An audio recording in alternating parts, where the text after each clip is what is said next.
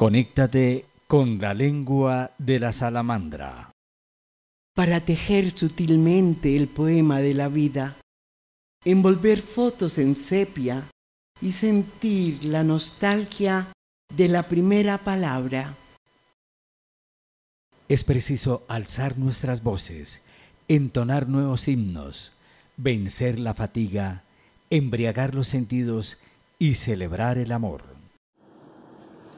Nuestra invitada en el episodio de hoy es la escritora Cristina Chadid de Venezuela, con origen sirio, libanés, italiano y colombiano. Tres palabras la enmarcan, despertar, ser y existir. Es motivadora a partir de la creación. Eh, su poesía tiene el encanto del cristal y el sonido de un campanario loco en lluvia de estrellas.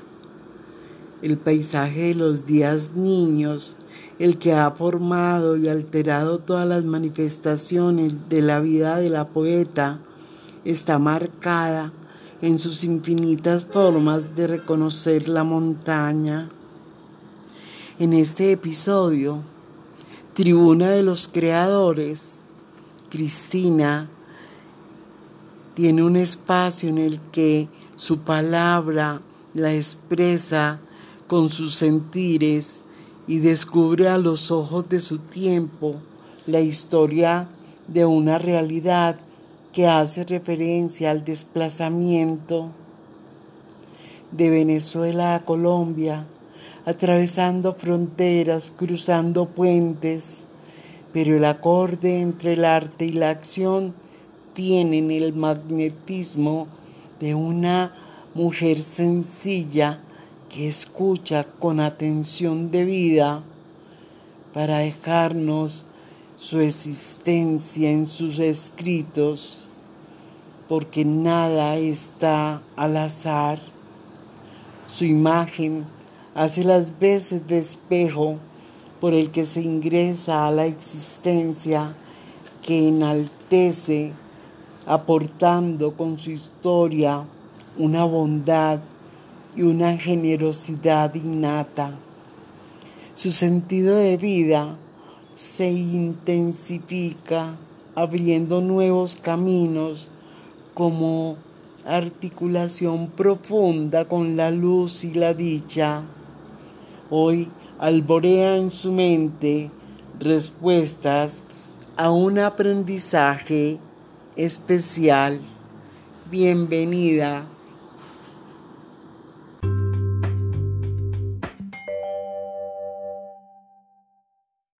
Cristina Chadit es una venezolana de origen sirio, libanés, italiano y colombiano.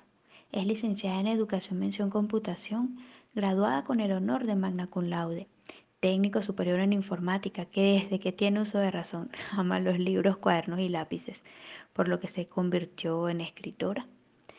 Al descubrir que mi pequeña hija estaba dentro del espectro autista, vi mi mundo derrumbarse pero al analizar la situación decidí empoderarme y convertirme en coach en inteligencia emocional, conocedora del trastorno del espectro autista, motivadora y diplomada de nutrición infantil. Lo que me ha ayudado a ver graduales despertares en mi Valentín Isabel. A partir de mi creación, claro está, de sus planes terapéuticos y alimenticios en casa. Mi miedo se fumó porque me di cuenta de que ella era como todos los neurotípicos quieren ser, transparente, única y libre, Ello me inspiró a ayudar a otras familias, por lo que pertenezco a Inclusión Sin Límites y Corazones Azules, dos corporaciones en Antioquia que trabajan con niños que tienen esta condición. Sueño con que un día la tierra sea el único hogar real para todos, donde vivamos en igualdad de condiciones y sin discriminaciones, un hogar donde no existan fronteras para crecer y creer.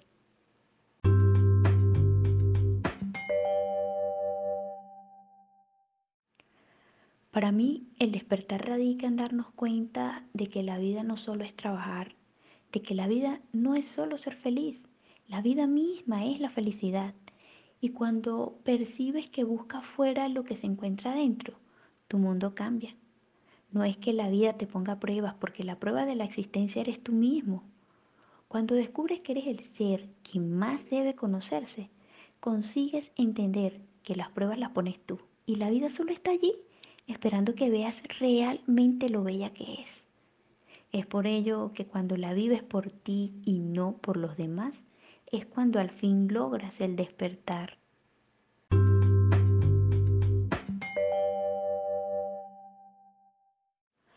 Los mejores elementos que me acompañaron mientras crecía eran hojas blancas, lápices y colores. Ellos me permitían ser Cristina y no la niña de la que se burlaban por vivir en la casa de lata.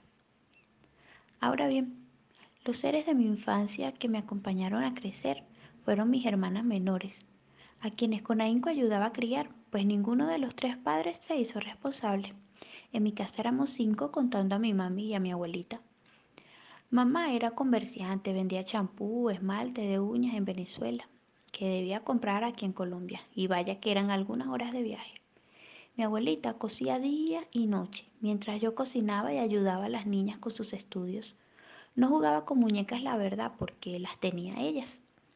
Era gracioso cuando algunos conocidos queridos nos reunían ropa y las pequeñas y yo, alegres, rompíamos las bolsas y repartíamos lo que a cada una más les gustara. Pero hay de que a dos nos gustara lo mismo.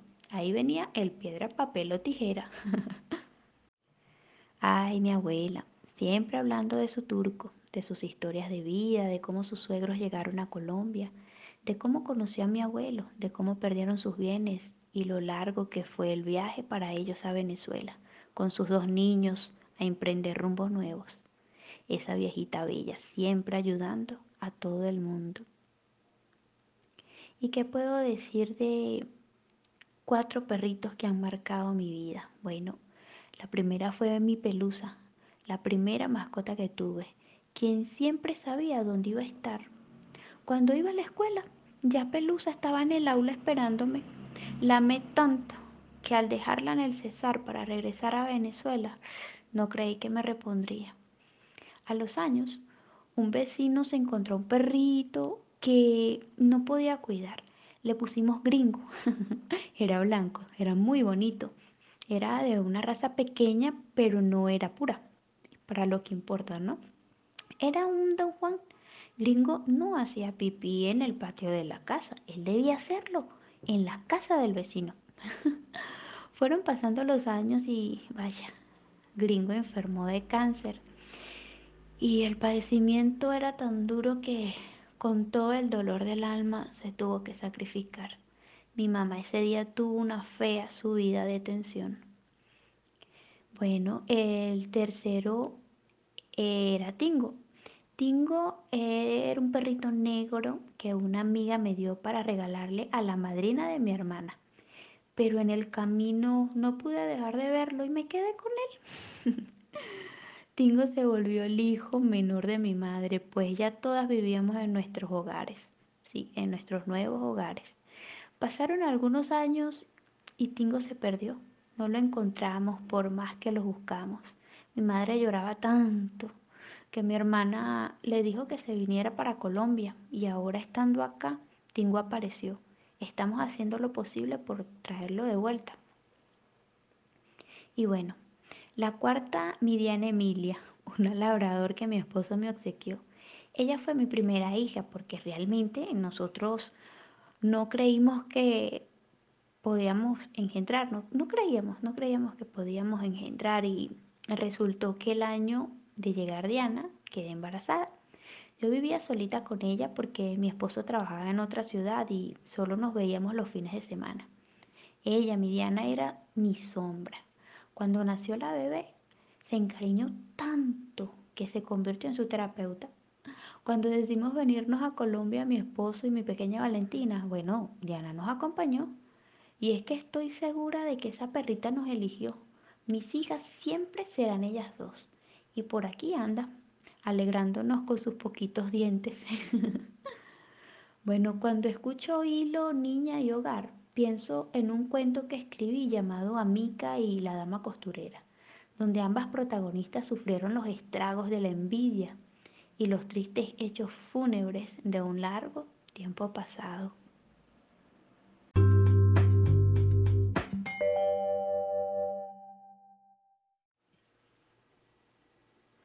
Vine por primera vez a Colombia cuando tenía ocho años. Mi hermana del medio tenía cinco y mi hermana menor no había nacido. Estudié la primaria entre Medellín, Cincelejo y El Cesar, aunque por tantos viajes buscando mejores opciones me atrasé un poco. Pasó el tiempo y mi madre tuvo a mi hermana menor que nació en Lorica. Pasaron cuatro años y mi padrastro, bueno, le fue infiel con mi mejor amiga, una niña de 13 años. Nosotros decidimos alejarnos de todo eso y nos fuimos para Venezuela de nuevo. Comenzamos viviendo en una casa de lata y el bullying no era nada normal, pero mis hermanas y yo nos empeñábamos en estudiar. Luego de muchos años logramos nuestra casa parar en ese mismo terreno. Una mi madre con ayuda de algunos entes financieros y la otra mi abuelita. A la escuela íbamos con los cuadernos en una bolsita y comíamos alegres arroz con lentejas que yo con amor hacía y bueno, los mejores días, arroz con sardina. Yo era una niña muy insegura, la verdad. Pues crecía viendo que los hombres eran malos, por lo que no tenía amigos. Bueno, ni amigas, no tenía tiempo para ello. Para eso tenía a mis dos niñas. Vaya que era mi alegría. Me daban tanta fuerza, Ángela, para seguir creciendo. Aunque por dentro a veces sentía que me moría. Pero bueno, juntas logramos salir adelante y, ser buenas profesionales. Pasó el tiempo y mis hermanas decidieron venir a Colombia a intentar cosas mejores. En Venezuela me llegó una excelente oportunidad de empleo, ya las cosas se estaban encaminando. Mi mami quería ver a las muchachas y se vino con mi abuelita. Pero bueno, al poco tiempo llegó el virus y decidieron no regresarse. La empresa donde trabajaba cerró, la gasolina escaseó y el dinero también estaba, bueno, casi nulo. Estábamos comiendo muy mal, mi esposo también se quedó sin empleo, decidimos venirnos y vaya qué travesía. En dos valijas metimos toda nuestra vida. Pasamos por un sinnúmero de alcabalas, bueno, yo con mi niña y mi esposo con Diana. El autobús iba tan lleno que yo sentía que en cualquier momento iba a sufrir un ataque de pánico. Era tan horrible lo que yo sentía en ese momento. Me controlé y cuando llegamos a Arauca y vimos a mi mami nos destapamos a llorar. El aprendizaje que me queda es el de nunca rendirme, ¿sabes? Porque aunque hayan tiempos difíciles, la vida está allí esperando a que decidamos vivir la plenitud.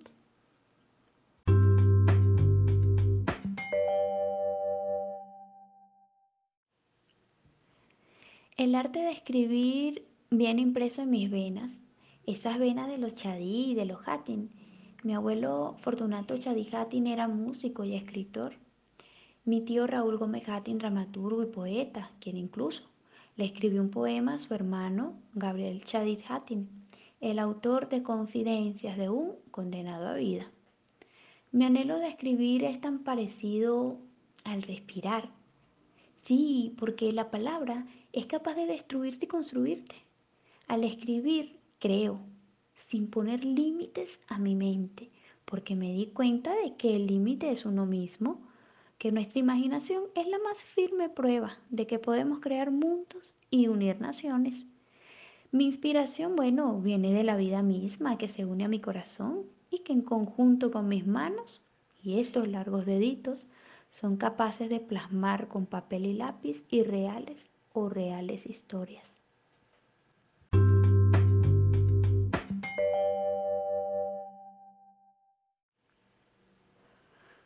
Bueno, vaya, mi regreso a Colombia me ha marcado al enfrentarme conmigo misma, al ayudarme a crear la mejor versión de mí, tocando puertas que no abrían, siguiendo rumbos que no conocía y en los cuales conseguía gente despectiva. Soy una mujer sensible, pero también me considero fuerte porque no todos saben dar lo que no conocen yo doy lo que mi esencia fuente es. Doy amor y pongo amor en todo lo que hago.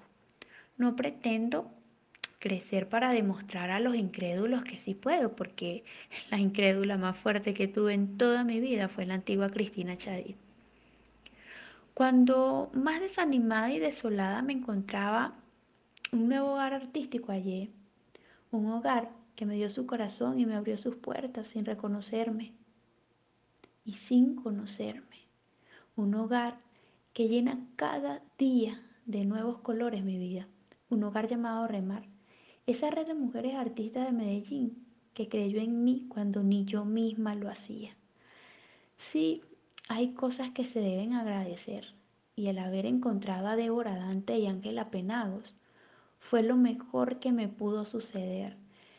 Me hacen sentir que más allá de una nacionalidad, yo no sé, pues soy parte de un único sentir, del latente llamado del artista, de la latente unión de los hermanos que hablan por medio de letras, pinturas, voces, cuerpos, incluso actos.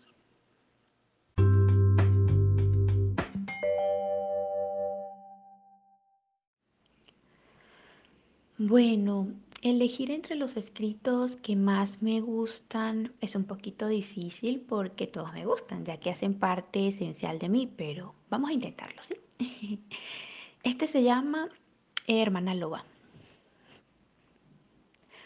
Así como te conocí, así te fuiste, dejando un gran vacío en mi corazón.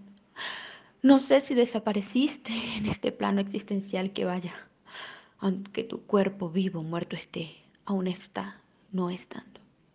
Mi desolación no es por tu falta, sino por imaginar cuánto sufres sin mí ya que tu alma, por ser de loba con nadie que no viniera de la misma fuente, pudiste armonizar.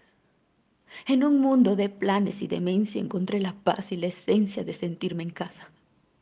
Viniste para hacerme crecer, para hacerme creer, para hacerme ver, para hacerme razonar más allá de palabras de hombre. Aún sin vernos nos veíamos, pues nuestras esencias sentían el verdadero origen de la vida. Solo al estar juntas pudimos evidenciar que vacías no estamos, pues amiga loba, eres yo y yo soy tú. Espero saber algún día humano que sigues existiendo, pues tus ganas de elegir la hora de tu muerte corporal sería luego de vivir el aquí por mil años, pues de la tierra eres hija y del mar y del aire y del fuego. Nuestra más cercana semejanza era la de alcanzar el completo despertar y de elegir esa para los dormidos fatídica ida mortal, que a nuestro sentir es la más bella muestra de que la muerte no existe. No sé si ya fuiste al bosque a dejar tu funda de mujer y te encuentras entre árboles y canto de aves, o si sigues viviendo en medio de humanos humanos, no seres. Solo sé que eres quien me hizo ver quién soy. Y sé que también fui una parte primordial para ti, porque de no haberlo sido no habrías perdido lo que llaman tiempo. Aquí lloramos, reímos, peleamos, pero nunca nos tocamos, pues en otro plano existías. Nuestras esencias son inmateriales y trascendentales. Solo a través de letras, voces y pensamientos nos encontramos y a falta de esta narrativa vívida ya no nos comunicamos. Ahora solo te pienso y no siento tu esencia. No sé si debido a tu bloqueo hacia mí o a que ya no estás en el aquí. Bloqueaste tu energía para conmigo, pues el mundo me llevó a un bucle donde sin quererlo te metí, provocándote un profundo dolor corporal al hablarte de quienes a mi lado están. Tu dolor no fue porque estén a mi lado, sino porque viste que aún sigo amarrada a la jaula que creíste haberme ayudado a abrir. Aquí estaré para ti y si de algo estoy segura, es que gracias a tu existencia mi liberación vendrá pronto, pues ya no soporto el lazo tóxico que me ata a quienes dicen amarme y solo se enfocan en sí mismos. No soy salvadora de nadie, cada uno su propio juez y libertador es. Te envío, amiga loba, mi pensamiento para decirte que al estar escribiendo incluso en dicho santiamén, elijo de una vez por todas vivir como esencia en este mundo lleno de violencia. La paz no la da el hombre, sino la madre tierra, quien recibirá mi funda de mujer que aúlla desde su enjaulamiento material para volverse una conmigo a la hora final. Te tuve que perder para poderme encontrar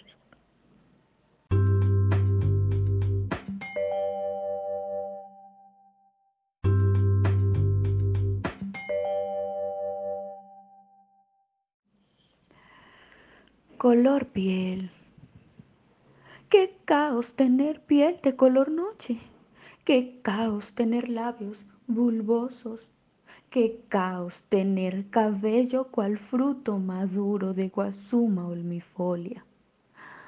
Si siempre hubiera luz, no se conocería la oscuridad. Si siempre hubiera oscuridad, no se conocería la luz. Ambas deben coexistir. El mundo es dual. En la tierra pueden existir infinidad de tonalidades que sin el vil constante ataque pueden hacer florecer el verdadero sentido de la existencia, pues la esencia no tiene color. ¿Por qué? ¿Por qué ser como la oscuridad está mal visto? Si en las noches es cuando puedes apreciar el bello brillo de las estrellas.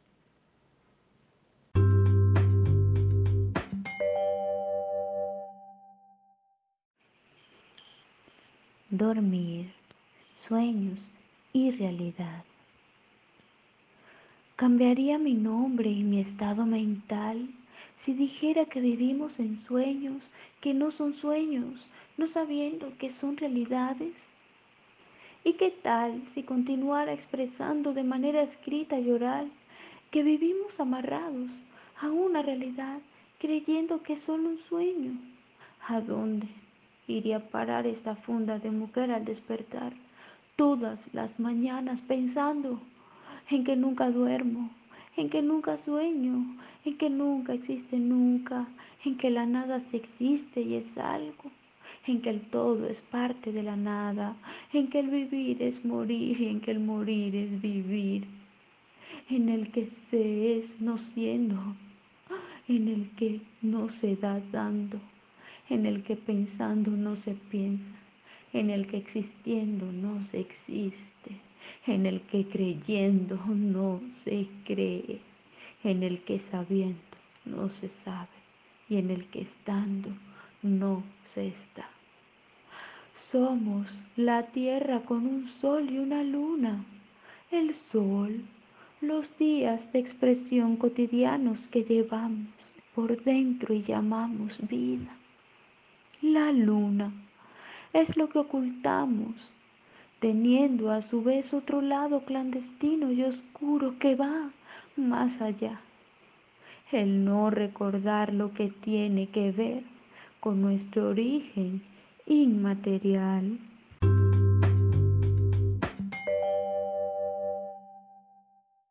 Bueno, como mensaje ante esta incertidumbre que se vive, bueno, comenzando porque yo pienso que siempre se ha vivido incertidumbre, no quiere decir que sea eh, actualmente algo único, no, pues se han vivido cosas peores y también se han vivido cosas mejores, pero Puedo decir que aunque suene loco para algunos, hoy te digo que no tengas expectativas. Porque si las cosas no salen como tú quieres, te vas a sentir frustrado, amargado, molesto. Y la verdad es que hay que dejar que cada quien viva su vida, pues todos somos libres de pensar y ser, porque todos vamos a nuestro ritmo. Lo que sí podemos hacer es elegir por nosotros. Al fin y al cabo, todos están equivocados y todos están en lo cierto. Piénsalo. bueno, yo suelo escuchar que la esperanza es lo último que se pierde. La esperanza es la espera, ¿no? Pero la espera en qué? En que todo mejore, en que todo salga bien o en que todo cambie. No te diré que no tengas esperanza, te diré que reacciones, ¿sí? Abre los ojos, porque aquí la esperanza eres tú. No esperes a que las cosas mejoren, mejora. No esperes a que la situación cambie, ve y cámbiala. Haz la diferencia, porque entre esperar y hacer se pierde el ser. Porque es que ya es hora de despertar. La vida, vaya que sí es corta, ¿sí? Sí lo es. Por ello, no esperes más, vívela creando ya. Haz lo que te gusta, mm, baila, canta. ¿Por qué vivir apenados en un mundo donde nosotros somos lo que no queremos ser? ¿Por qué perdemos la identidad al tratar de complacer? ¿Por qué no nos abrazamos a nosotros mismos en la noche dando gracias a la existencia absoluta por permitirnos ser únicos? Porque no hay un ojo igual a otro, no hay un dedo igual al otro, no hay una voz igual a otra. Realmente aquellos caminos por los que tantos aguardas están esperando por ti. Y recuerda que la felicidad no está afuera, está en tu interior.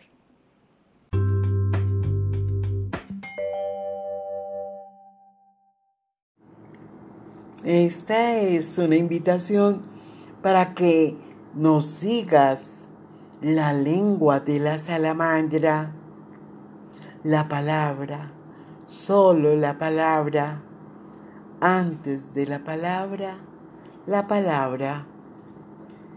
Conéctate y escríbenos a penacosangelal.gmail.com